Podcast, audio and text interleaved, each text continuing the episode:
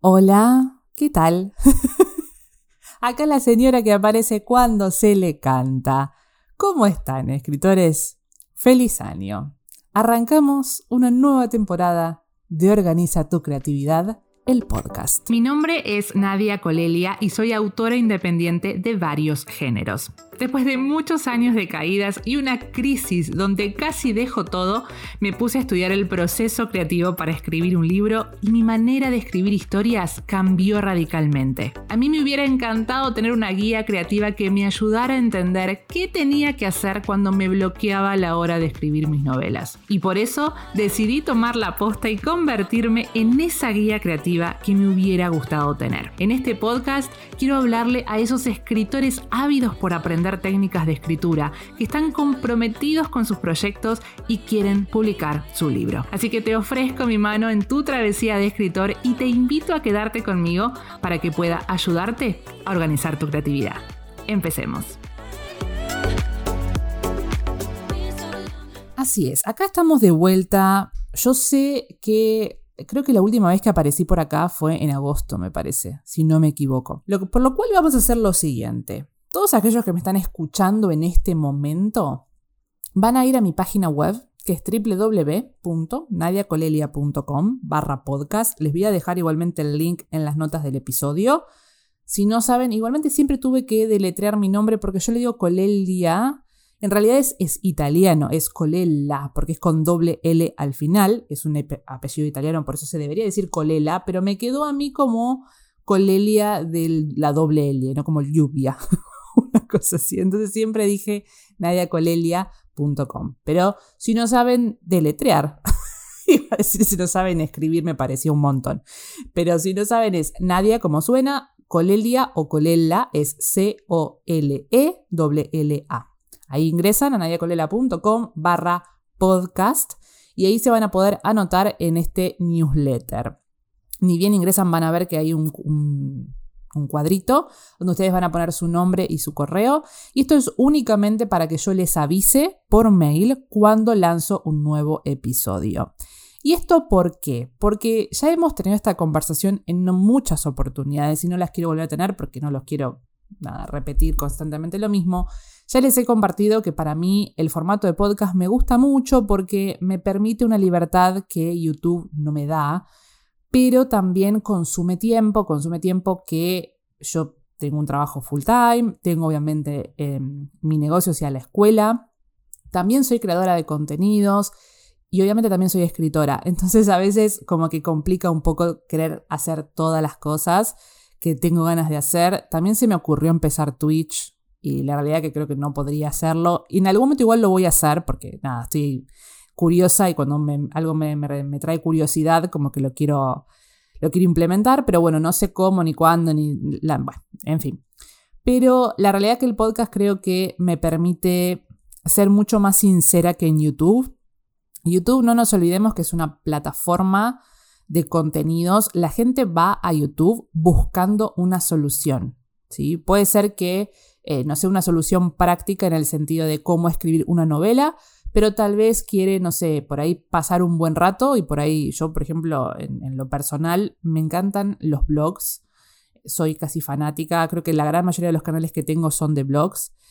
Yo intento hacerlo, la verdad que eh, lo que pasa que siempre trato obviamente que la temática sea de escritura, porque mi canal es sobre escritura, pero si yo tuviera que hacer blogs diarios, tipo de lo que me pasa en el día a día, sinceramente serían muy aburridos porque no hago nada más que levantarme, por ahí si leo un cachito de la mañana o veo, no sé, algo en la tele, después tengo que estar trabajando y después a la tarde me pongo con el negocio, o sea, no es que hago grandes cosas, de hecho creo que tengo la posibilidad de administrar tantas, eh, tantos proyectos juntos porque no tengo vida social, sinceramente no es que salgo con amigas, ni que no, o sea, el tiempo que no lo estoy dedicando al trabajo, lo dedico a mi otro trabajo que es mi negocio y la escuela. Y obviamente también en determinados momentos a la escritura, que es por lo cual hoy quería hablarles un poquito acerca de lo que fue mi año pasado. Creo que está bueno poder compartir esto porque creo que más de uno puede sentirse identificado. Yo soy de contarles siempre todas las herramientas que aprendí, que puse en práctica y que me sirven para poder escribir mis novelas. Yo siempre les dije que tener un proceso creativo es súper importante porque lo que hace el proceso creativo es que cuando uno tiene una idea y tiene ganas de ponerse a escribir una novela, ya sabe el paso a paso de lo que tiene que hacer para llegar a ese objetivo. Ese paso a paso no es único. Hay distintas maneras de escribir una historia y el proceso creativo es el que le conviene al escritor, porque la idea es que ese proceso te ayude a obtener ese resultado, que el resultado sería escribir una novela. Entonces, si de repente a ustedes les gusta planificar al detalle cada cosa que va en cada capítulo, perfecto, eso es parte de su proceso creativo. Pero también de repente puede ser que no les guste detallar tanto, que prefieren tener un listado de las cosas que van a pasar, de los capítulos que van a escribir, pero solamente eso. Y está perfecto, eso también es su proceso creativo. Entonces, encontrar la forma de escribir nuestras novelas. Es lo que nos va a ayudar a sentirnos más seguros. ¿Por qué? Porque por lo menos la, la, parte mm, de la ejecución ya la tenemos. Ya sabemos que primero tengo que trabajar en esto, después en esto, así tengo que hacer esto, así tengo que hacer lo otro. Y una vez que tengo todo eso listo, arranco a escribir. O tal vez arranco a escribir y después hago esto, esto y esto, ¿no? Porque, como digo, no hay un único proceso creativo. Pero es importante que cada uno busque el suyo, porque es ese sostén, es la columna de, de, su, de su edificio, es lo que les va a hacer sentirse más seguros a la hora de escribir, porque saben que eso les funciona y eso les ayuda a escribir. Pero obviamente para poder crear un proceso creativo tenemos que aprender distintas metodologías, enfrentarnos también un poco a la incertidumbre, porque hay veces que cuando aprendemos algo nuevo, como todo en la vida, al principio cuesta un poco y hay que eh, sobreponernos a esa resistencia para efectivamente ver si es una cuestión de algo nuevo o tal vez después de haberlo intentado unas dos, tres veces decimos, no, claramente esto no es para mí, que también es válido. Pero si nosotros probamos algo, sentimos resistencia y lo dejamos, puede ser que sea porque es algo nuevo y todo lo nuevo tiene sus complicaciones, ¿no? Entonces, a medida que fue pasando el tiempo, yo esto ya se los compartí, cuando yo tenía, eh, ¿qué que fue? En el 2018, no me van a sacar cuentas, en el 2018, en abril, antes de empezar mi cuenta de escritura, había atravesado un proceso de crisis porque mm, me había encontrado con que la novela que yo estaba escribiendo no me gustaba como estaba quedando y la realidad es que tampoco sabía qué era lo que estaba mal en esa novela. Eh, había probado cambiándole el narrador, cambiándole el final. De hecho, eh, eh, aparte del narrador, creo que no hay peor cosa que poder cambiar un narrador en una historia. Pero bueno, le cambié el narrador creo que una o dos veces, me parece. El final, iba a ser trilogía, fue una novela autoconclusiva, en fin. Un montón de cosas porque tocaba todo porque no sabía en realidad cuál era el problema. Que si yo hubiera tenido en su momento un proceso creativo, hubiera sabido por dónde empezar a por lo menos decir, bueno, esto no es, esto no es, bueno, no tenía idea de nada. Escribía porque tenía ganas, porque me salía así y así escribía. Pero me pasó que llegué a un momento de crisis porque me empecé a poner mal yo no suelo llorar por la escritura, puedo llorar por otras cosas que me puedan pasar en la vida, pero la escritura es, es mi motor, es, es, es lo que me hace feliz. Entonces cuando me encontré llorando porque no podía escribir esa novela, fue muy duro porque de hecho en un momento la cabeza empieza a dar tantas vueltas que me terminó diciendo, che, me parece que vos no servís para esto. Lo cual es durísimo, durísimo porque es lo que yo estuve haciendo desde el comienzo.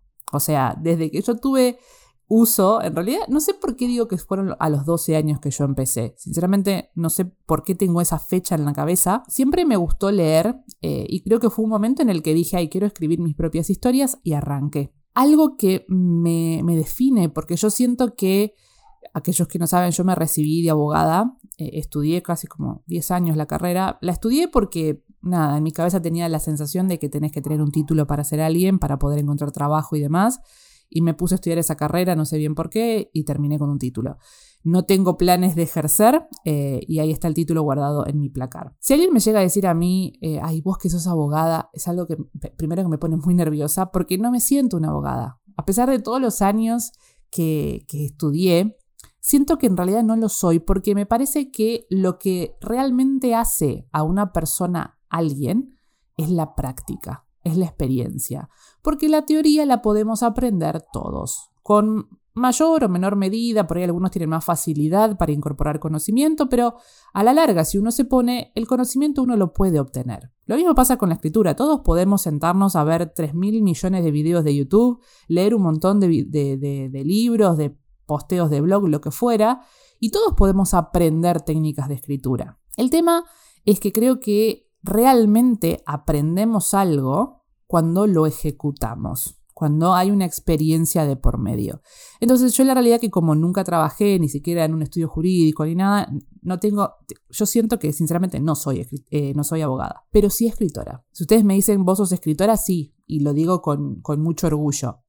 Entonces, claro, de repente sentir que mi cabeza me estaba diciendo, vos no servís para esto, ¿y qué soy entonces si no soy escritora, si no sirvo para esto? Por eso se sintió muy duro ese, ese momento, eh, por eso empecé a llorar, porque dije, ya está, listo, no soy buena para esto, tengo que reconocerlo, ya está. Y estuve a nada de abandonar y decir, ¿para qué voy a seguir escribiendo si no sirvo?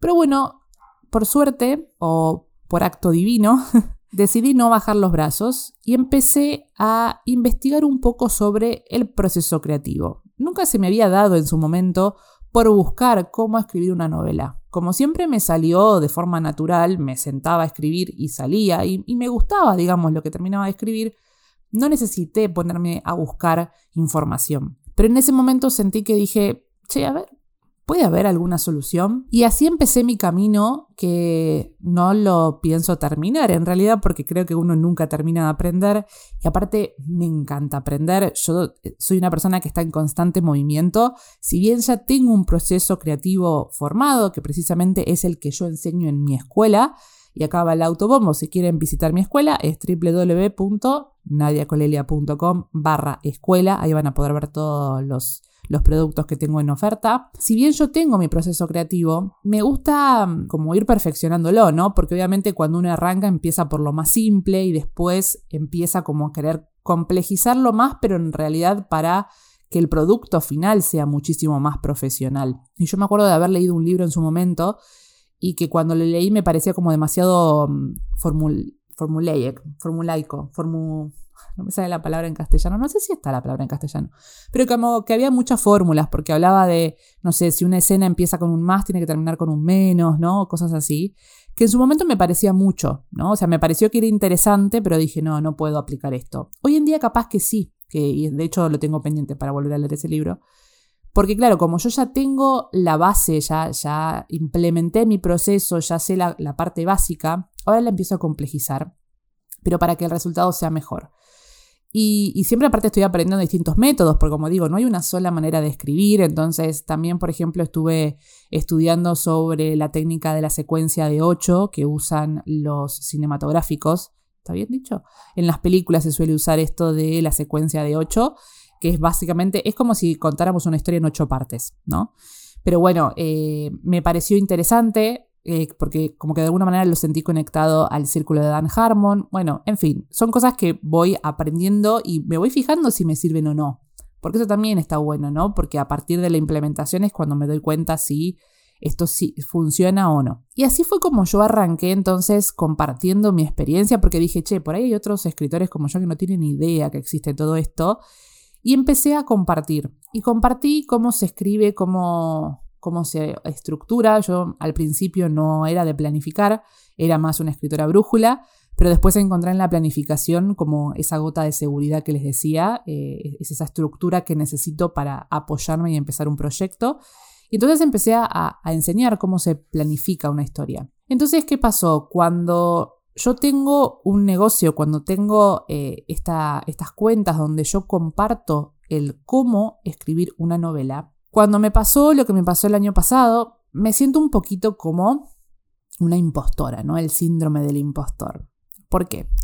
Aquellos que no me siguen en YouTube, que podrían hacerlo porque hay muchísimo contenido gratuito en mi canal, eh, todas las redes están en las notas del, del, episodio. Me pasó que arranqué dos novelas y no pude terminar ninguna. Eh, empecé en Nombre del Arte, que estuve casi todo un año trabajando la novela, Y después empecé que ese nombre del arte era más tipo misterio con romance. Y después quise empezar La sangre del quinto eterno, eh, que era de fantasía, fantasía épica, que tampoco pude terminar.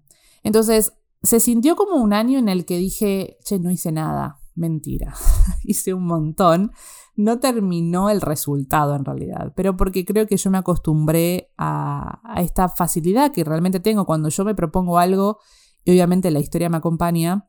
Yo puedo escribir un borrador en un mes, eh, después al, siguiente mes por ahí lo dejo descansar y al tercer mes le hago una, una repasada, me fijo si quiero agregar o sacar algo y ya me pongo en campaña para buscar un editor, un corrector que obviamente me revise la parte ortográfica de la novela, que me haga comentarios sobre el argumento y, después, bueno, ida y vuelta, ya dos, tres meses más y ya la publico. Y, siempre me manejé así. De hecho, creo que hubo un año en el que publiqué dos libros.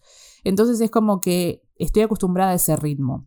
Y cuando me enfrenté a estas historias en las que no me permitía tener ese ritmo, porque si bien yo había planificado, porque en nombre del arte iba a ser una trilogía, si bien yo había planificado todo, todo lo que iba a estar en esa historia, hasta incluso hablé con mi diseñador y le dije lo que quería. tenía, tengo en realidad las tres tapas del nombre del arte. Cuando terminé de escribir la primera, que de hecho hay algunos que la llegaron a leer porque yo la había publicado en, en Wattpad, de hecho también había llegado a vender, creo que vendí un solo ebook en, en Amazon. Me pasó que tenía que escribir la segunda parte y no sabía cómo. Por más que la tenía, la tenía planificada, pero me parecía como que era demasiado compleja. Era la primera vez que yo estaba escribiendo una historia de misterio y el misterio tiene esa complejidad, ¿no? O sea, tiene como la ventaja de que si uno lo sabe escribir, empieza bien la historia, porque obviamente uno empieza con, con todo, con un misterio y el lector necesita saber resolver, o sea, necesita entender qué fue lo que pasó, pero hay que mantener eso, ¿no? Hay que saber eh, primero organizar todo esto de lo que pasó, cuál es el misterio que se va a develar, cómo se va a develar, estas pistas falsas que hay que dejar, ¿no? Es como que tiene esa complejidad. Pero como es uno de los géneros que a mí más me gusta leer, dije, bueno, me voy a poner a escribir así el género. Bueno, fue bastante difícil, tenía como demasiadas líneas argumentales, muchos personajes, eh, había algunas como que me parecían unas locuras que había puesto de, de las motivaciones y demás, entonces no se sentía bien la historia, para nada. Y dije, ¿qué hago? Porque yo ya anuncié por todos lados que iba a ser esta novela, yo ya había compartido el proceso, cómo había arrancado, de hecho hasta había hecho una campaña eh, para que puedan ir a leer la obra perfecta y había hecho tipo un ebook para que descargan de descarga gratuita para que leyeran un poco de la historia. Entonces había movido tanto y me encontré con una pared que dije, ¿y ahora qué hago? Porque ya lo dije a todo el mundo que iba a escribir esta novela. Hay muchos que la llegaron a leer y ahora, ¿qué hago? ¿La dejo? Y parte también de Nadia es, no, no puedo dejar un proyecto por la mitad. A mí me pasó también cuando estaba eh, estudiando mi carrera de abogacía que no, e, yo sabía que no era algo para mí, o sea, no lo sentía, no sentía que me llenaba esa, esa carrera. Y me acuerdo en una, una clase que yo creo que antes hacía conversación de inglés, la profesora me había dicho, ay, a vos te veo como, como de maestra como que tenés esa facilidad y dije, no, no, no, me puedes decir eso ahora, yo estoy en la mitad de una carrera, no voy a dejar de hacer esto. Igualmente no me veo, no me veo como maestra en un secundario ni en un primario, pero de alguna manera lo estoy haciendo ahora, ¿no? En este momento eh, soy esa, no me gusta decir maestra porque tampoco es que tengo todo el conocimiento, pero por ahí decir guía creativa, no sé cómo, cómo referirme, pero enseño, enseño las cosas que, que aprendo y que me sirven. Entonces, de alguna manera terminé siendo, pero bueno, la carrera de abogacía la terminé porque no iba a dejar algo por la mitad, menos una carrera. ¿Y qué hago con todos los años que invertí? Los tiro a la basura. Y así terminé una carrera. Entonces, la realidad es que dejar algo por la mitad, por ahí tiene que ver con reconocer que es un fracaso y me cuesta mucho reconocer un fracaso. Entonces, no puedo soltar algo. No puedo soltar algo y, y me pasó con el nombre del arte que dije, no, no, no. Y, traté de encontrar la vuelta. Dije, bueno, ok, no va a ser una trilogía, va a ser una única novela. Vamos a enfocarla entonces no tanto en el misterio, sino que va a ser más en el romance. Y si hago esto y si hago lo otro, la cantidad de cosas que hice con el nombre del arte para que sea una realidad, ya tengo un quilombo en la cabeza. En, YouTube igualmente tengo una serie de videos eh, contando un poco cómo fue todo esto. Así que si quieren ver el proceso pueden ir a verlo ahí pero mm, no, no, pude, no pude sostenerla, no pude sostenerla y tuve que dejarla. Hubo un último intento a fin de año de, decir, bueno, ¿qué pasa si hago una novela corta? Que en realidad era como había empezado, Iba a ser, iban a ser tres novelas cortas de aproximadamente, no sé, 30.000 palabras, que las tres juntas formaban una novela entera, ¿no? Entonces dije, ¿qué pasa si hago una novela corta con esto? Y dije, no, intenté hacerlo ya, lo siento en el cuerpo cuando no, no va. Y tuve que decir, no, no es el momento de esta novela. Eh, creo que hay una historia para contar porque creo que por algo siempre la sentí, pero por el momento no. Así que tuve que respirar hondo y dejarla. Hubo un momento de crisis que también lo compartí, eh, que a veces cuando lo veo duele un poco verme así, otra vez llorando por una novela, pero no era el momento y dije no puedo seguir forzándome porque no sale. Después intenté con La sangre del quinto eterno, que había aparecido como una especie de ejercicio que dije, bueno, para cortar un poco con el nombre del arte y hacer algo distinto, eh, vamos a hacer una historia corta. Siempre quiero arrancar historias cortas y no me sale. Una historia corta eh, y empecé como nada, a tirar un par de ideas y armé una premisa que me encantó. También tengo todos los blogs de la Sacra del Quinto Eterno en YouTube. Me encantó tanto esa premisa que dije, para ver, ¿y si este personaje tiene esto, esto y esto? Y empecé a armarle como un árbol genealógico de un montón de personajes creé un consejo vampírico de gente que dije, y esto no es para una historia corta, no me entra. Y lo que me pasa a mí con la fantasía es que eh, si bien es, es, un, es un género que me inclino, o sea, como que a veces cuando tengo ganas de escribir me gusta escribir fantasía, pero no soy de leer tanta fantasía épica. Cuando yo me puse a analizar qué libros, qué tipo de libros de fantasía había leído, la gran mayoría, por no decir todos, fueron de fantasía urbana. Pero no sé por qué no me llama a escribir una fantasía urbana. Hice una fantasía épica. La única fantasía épica que, leí fue la de George Martin, que todavía no sé cómo hice para leer Juego de Tronos. Y de hecho no lo terminé. Llegué hasta el cuarto. Digo, ¿y cómo hago para escribir cuando no tengo tantas herramientas? Porque la condena del silencio eh, fui como a la parte teórica, ¿no? Me, compré libros relacionados a la fantasía, cómo crear un mundo y demás, que digamos, me quedé con lo básico, yo siempre trato de concentrarme en la transformación de los personajes, entonces no me fijé tanto en, otras cuestiones, usé un sistema de magia bastante simple, una especie del de Harry Potter, ¿no? Que no es que no se explican de, de dónde nace, cómo es, hay una varita, se dice un hechizo y sale la magia, punto. Bueno, esa era mi idea porque creo que me ayudaba, al ser una primera novela en el género de fantasía, me ayudaba esa libertad. Y la verdad que a mí me gustó escribir la condena, eh, creo que el resultado fue, fue positivo, me gustó. Y esta vez, cuando me apareció esta historia, quería otra cosa. Como les digo, yo siempre soy de querer superarme. Y, dije, bueno, para, me parece que, que esta es una novela. Tengo que llamarla como por lo que es, no es una historia corta, es una novela. Y no puedo incluso tenerlo todo en una sola novela. Me parece que esto me da para un montón. Y yo pensar en una trilogía o en una saga eh, me empieza a, agarrar la loca porque imagínense que yo soy de planificar una novela y yo necesito planificar la novela antes de ponerme a escribir. Eh, puede ser que a veces eh, tenga más o menos detalle, pero yo necesito, necesito la planificación, saber dónde termina, cuáles van a ser los puntos, más o menos por dónde va, cuál es la transformación del personaje.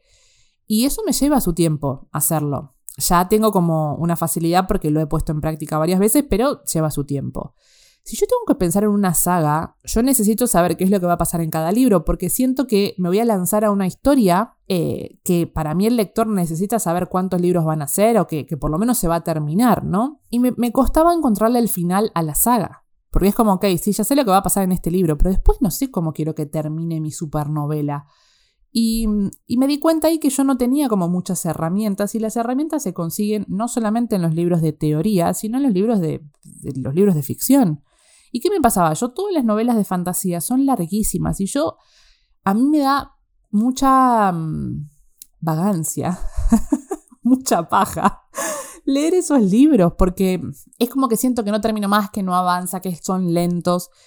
Y entonces, claro, por eso no leo ese tipo de libros y no tengo las herramientas porque cuanto más libros uno lea del género, más o menos tiene ideas, ideas de cómo se presenta la magia, cómo presentan el mundo, y eso obviamente ayuda a alimentar nuestra imaginación. Entonces, si yo no leo ese tipo de historias, me cuesta mucho arrancar. Entonces, ya arranco con un peso, un peso que digo, no soy suficiente para escribir esta novela. Tengo que hacer esto, tengo que hacer lo otro antes de escribir esta novela. Intenté leer El Hobbit de mm, el señor Tolkien, y me, resultó aburrido, chicos, es la verdad. Eh, empezó dentro de todo bien, tenía como una especie de, mm, como si fuera una fábula, algo contado para chicos, pero después me pareció que me aburrió esa manera de contar la historia. Dije, bueno, ok, vamos a hacer el salto, no leamos El Hobbit, leamos El Señor de los Anillos. Y el prólogo, que era larguísimo encima, era como un resumen de todo lo que había pasado en El Hobbit, que dije, bueno, por lo menos me voy a quedar con los aspectos primordiales, que por ahí son los más interesantes, que tienen que ver con el mundo y demás. Y Qué aburrido, chicos, no pasaba. Cuando llegaba los capítulos eran larguísimos. Yo, a mí me gusta leer capítulos cortos, por más que te puedo leer 10 capítulos cortos y sean dos capítulos largos de una novela, yo siento que avanzo, yo necesito sentir eso. Si veo que un capítulo, yo suelo leer en, el Kindle, veo que el capítulo me dura una hora, ya es como que digo, dale, flaco, hacelo un poco más corto. ¿Qué te cuesta si hay, hay cortes de escena? ¿Por qué tienes que poner todas las escenas en un solo capítulo? Bueno, dije, no puedo leer esto dije, bueno, vayamos a algo más actual, ¿no? Eh, porque total, lo que importa es aprender. Obviamente que uno quiere ir como a los maestros, a los primeros, a los clásicos. Pero si después tenemos que a los, los más modernos de alguna manera emulan a los clásicos y yo aprendo algo, para mí es suficiente. Entonces dije, bueno, ¿quién es la persona que me aparece en la cabeza? que es la más conocida en, la rama de fantasía. Y Sarah J. Claramente. Los libros de Sarah J. Son armas de destrucción masiva. Son demasiado largos y de hecho yo había leído eh, Una corte de rosas y espinas. Ah, lo pasé. No le digo que fue como el, mejor libro que leí en mi vida. Pero muchos me dijeron, no, lee el segundo, no sabes lo que pasa en el segundo y qué sé yo, no sé cuánto. Bueno, leí el segundo, no lo pude terminar. Arranqué bien, dije, ah, mira, está bueno, qué sé yo. No lo pude terminar. Entonces es como que digo, ¿qué hago? No puedo escribir mi novela, entonces. Así que me, me, aventuré igual. Empecé como a jugar un poco con todo lo que tenía que ver con el mundo. Se me hacía que eh, lo había hablado igualmente con un amigo y dije, bueno, tengo que escribir esta novela pensando eh, en el origen, ¿no? Porque eh, iba a tener como mucha injerencia el tema de los dioses y demás, entonces estaría bueno entender de dónde nacen. Y empecé a escribir el origen de mi historia, de cómo eran los dioses. Eh, en un momento pensé en conectarlo con la condena del silencio, entonces usé algunas, algunos elementos de la trama de la condena para ponerlos en la sangre del quinto eterno y, me puse mucho a investigar para, para obviamente inspirarme. Y vi muchos videos en YouTube de, mm, eh, de, documentales sobre la historia bíblica, que es muy interesante. Eh, otras, otras cosas de, no sé, de, civilizaciones perdidas, de civilización maya, ¿no? Como cosas que me, que me inspiraran, ya que no tenía el, libro, digamos, de ficción que había encontrado, como que por lo menos me ayude a esto.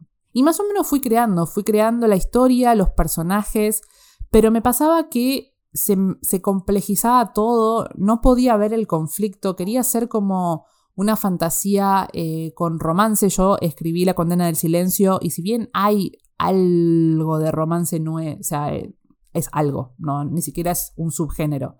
Pero acá tenía ganas de poner algo de, romance y resultaba que los personajes principales eh, tenían que encontrarse en una situación y no, no, me, no me surgía la magia entre los dos, no sabía cómo escribir las escenas de romance. Entonces dije, ¿qué hago? no puedo escribir. Tanto trabajé, eh, tengo hojas y hojas de tomar nota de todos estos documentales que vi, de todo lo que quería hacer. No sabía dónde terminaba la historia, porque como le decía, esto para mí es, es una saga. Hay muchas cosas que yo puedo escribir sobre esto, pero no sé dónde termina, no tengo idea. Y dije, ¿qué hago si yo arranco a escribir y no termino más? Porque cuando yo después empecé a compartir esto con Maggie y con Sol, que son dos escritoras de la comunidad, Sol también es mi asistente en el negocio, y cuando les contaba todos estos problemas que estaba teniendo, ellas me decían como, wow, tu cabeza, o sea, es un montón de cosas te, se, te, se te ocurren. Y en un momento dije, ok, estoy tranquila en que ideas no faltan. O sea, no es que voy a decir, uy, voy a llegar al libro, no sé, 5 o 7 y no voy a saber cómo seguir desarrollando, porque creo que para eso no tengo problemas en seguir ampliando el mundo. Pero no sabía cómo, cómo desarrollarlo, ¿no? O sea, tenía como las ideas, había un montón, pero por eso siempre les digo que es muy importante bajar la idea que tenemos a un papel. Eh, cuando tenemos esa idea de, uy, a ver, me encanta este personaje, esta historia, esta premisa, lo que fuera, así, a ver, ¿tenés más o menos el final? Sí, lo tengo, tengo todo, bueno, listo, ponete a escribir. Porque cuando nos ponemos a escribir, ahí vemos la realidad de lo que tenemos que trabajar, porque en la idea, en la mente, está bastante bien, casi perfecta. pero en la realidad es otra cosa.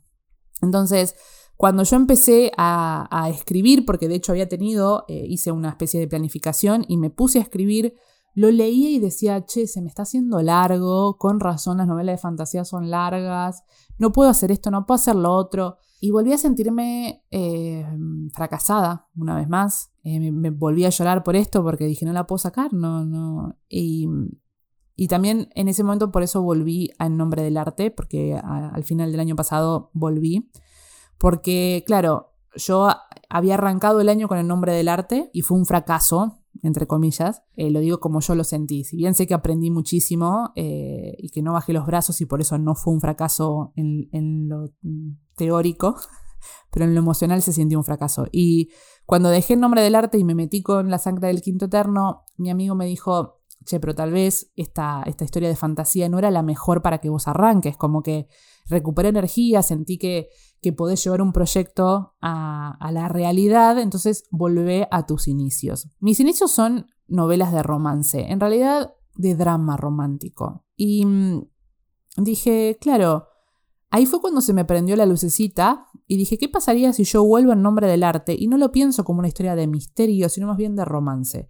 Y quise transmitir en la historia este, este bloqueo que tenía, ¿no? que no, no, podía, no podía desarrollar y, quería hacer que Benicio, que era el protagonista, tenía exactamente el mismo bloqueo en sus novelas y que cuando él conoce a Agatha, que de alguna manera le pasaba lo mismo a Agatha, porque Agatha era una pintora que había pintado un cuadro que para ella era la obra perfecta y que ella quería después retratar, volver a, a, a pintar otra cosa y que le generara lo mismo y no lo lograba porque no, nada podía ser mejor de lo que ya había hecho. Entonces los dos se encontraban en esta especie de bloqueo y, quería de esa manera conectar con ellos y no pasó. Quise volver ahí, un nuevo intento y me di cuenta que las palabras no fluían, que por más que tenía lo que tenía que pasar, quería escribir y me costaba muchísimo escribir. Y tuve que decir, Nadia, no podés, esta historia no es para este momento.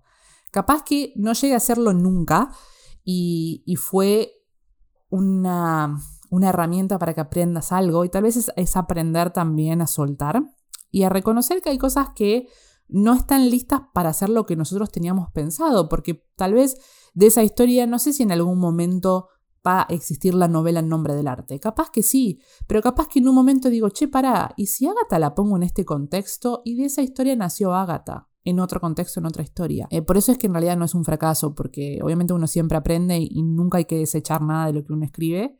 Pero bueno, emocionalmente se siente un fracaso y, más cuando yo soy la persona que está detrás y que les digo, ay, para escribir una novela tienen que hacer esto, esto y esto. Y por eso es que yo les contaba al principio de este, este mm, síndrome del impostor, ¿no? Porque decía como vos, sabiendo cómo escribir una novela, no la puedes escribir. Y creo que esta es... Em, es ese impacto de realidad de que yo puedo enseñarles todo lo que sé, pero eso no quiere decir que yo me las sé todas. Yo soy una persona que no baja los brazos y que se compromete con las cosas. Cuando yo inicio un proyecto es porque realmente lo creo, porque lleva su tiempo el proyecto y, y realmente sé que lo puedo lograr.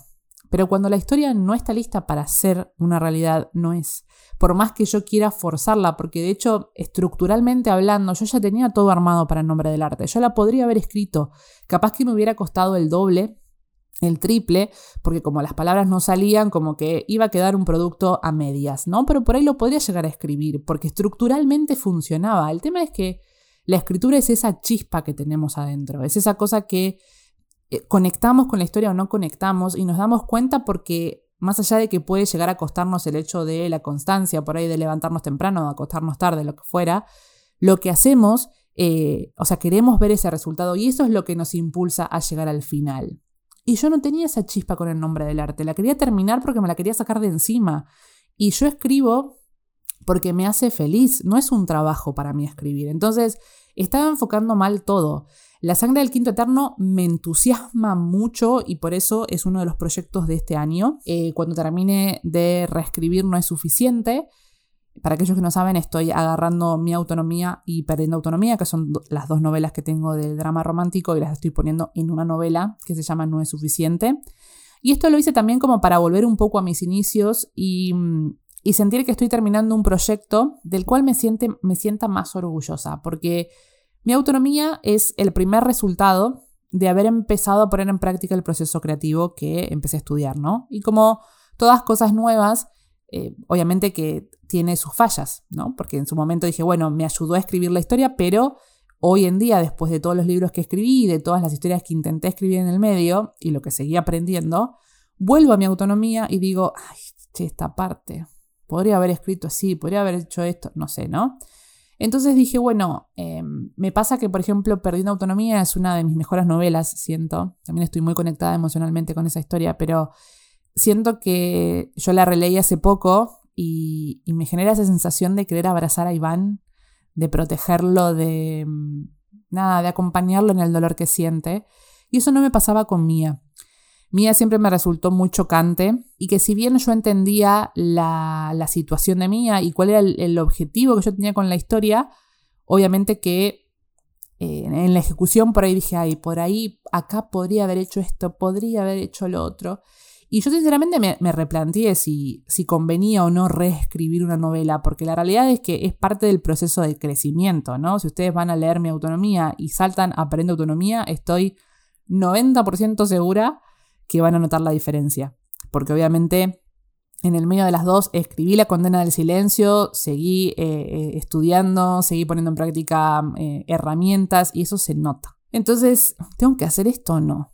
Vuelvo sobre lo que ya escribí y lo que me pasaba es que, claro, yo no suelo comentar mucho la de perenne autonomía porque siento que, si bien creo que se podría leer solo y lo entenderían, creo que van a entender mejor a Iván, que es el protagonista, si leen mi autonomía. Entonces, como mi autonomía no me gusta, no suelo hablar de eso. Entonces, por consecuencia, no hablo de perenne autonomía. Entonces dije, bueno, este es el momento de reivindicar a Mía y por eso es que estoy reescribiendo y la voy a llamar No es suficiente. Así que por el momento mi autonomía está disponible en Wattpad. En cuanto tenga no es suficiente, voy a publicarla ahí en Wattpad.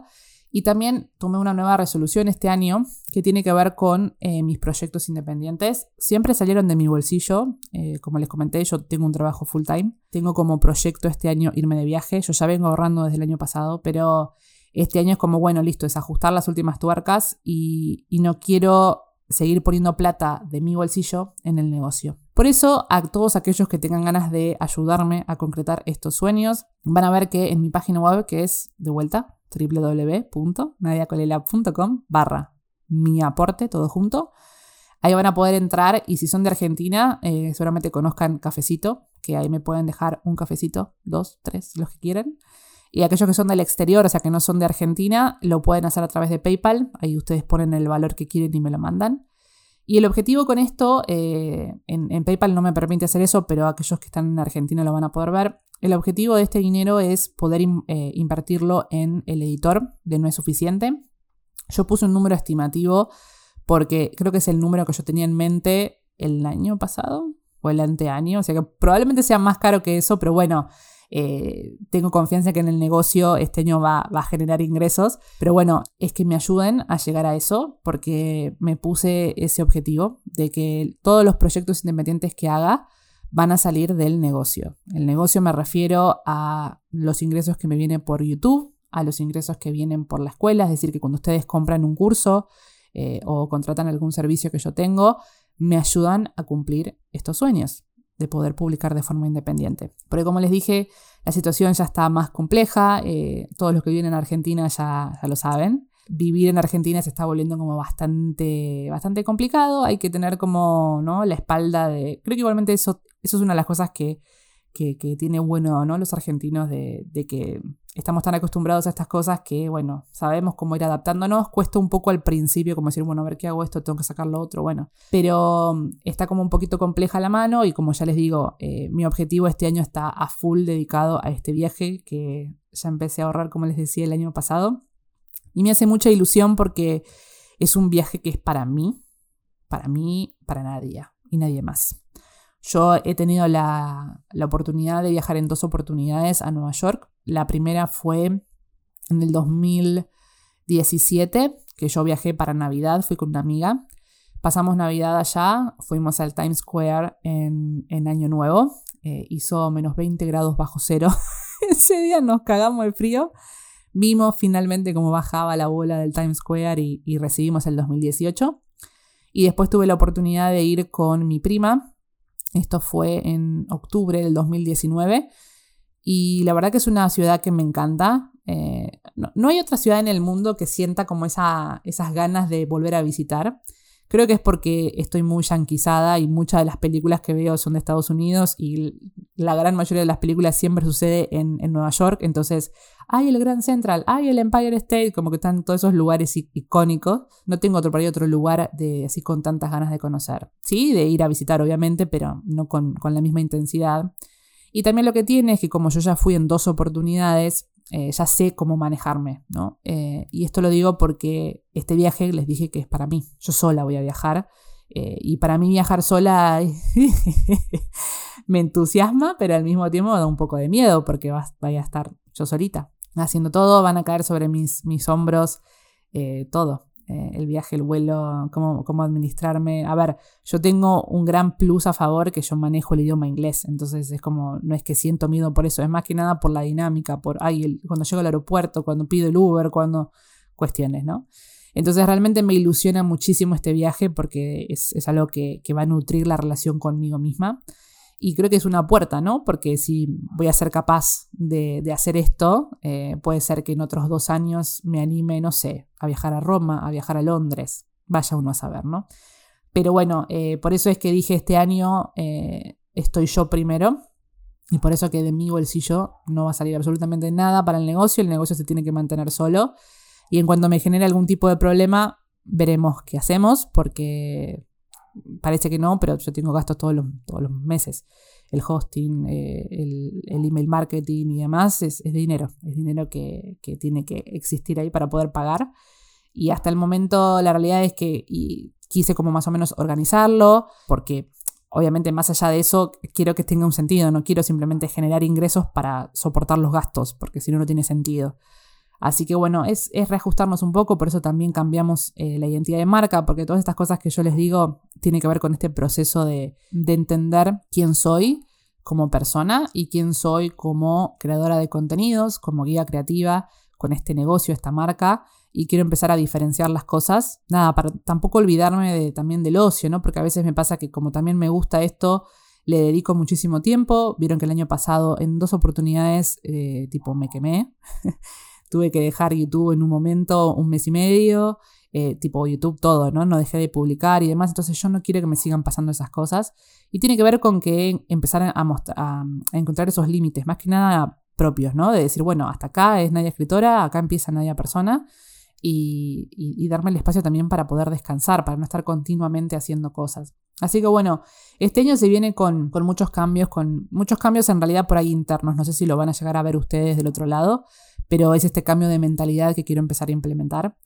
Y bueno, eh, este podcast creo que es una forma también de, conectar un poco más profundo con ustedes, porque es, una, es un formato distinto. Creo que acá van a estar solamente los que quieren escucharme a este nivel, porque por ahí voy a venir con eh, experiencias, por ahí voy a venir con, ah, no sé, algo que se me haya ocurrido. No, no va a tener como la estructura que tiene YouTube, porque para eso está YouTube. Por eso es que les decía al principio que anótense en esta lista de correos porque cuando yo quiera grabar otro episodio voy a venir acá. No les quiero prometer uno todas las semanas porque me pasó que cuando yo lo hacía eh, me daba cuenta que por ahí no sabía de qué hablar y entonces eh, veía que la calidad era, era baja. Bueno, ¿no? Entonces por eso no quiero tampoco obligarme, sé cómo soy y voy a tratar de tener una constancia, pero si de repente una semana no lo grabo y, lo grabo a la tercera semana, eh, nada, para que estén al tanto y que sepan cuándo sale un episodio. De todas formas, siempre lo voy a compartir en mi Instagram, que es como la base de todo, pero eh, si Instagram sabemos que no es una plataforma nuestra y por eso es que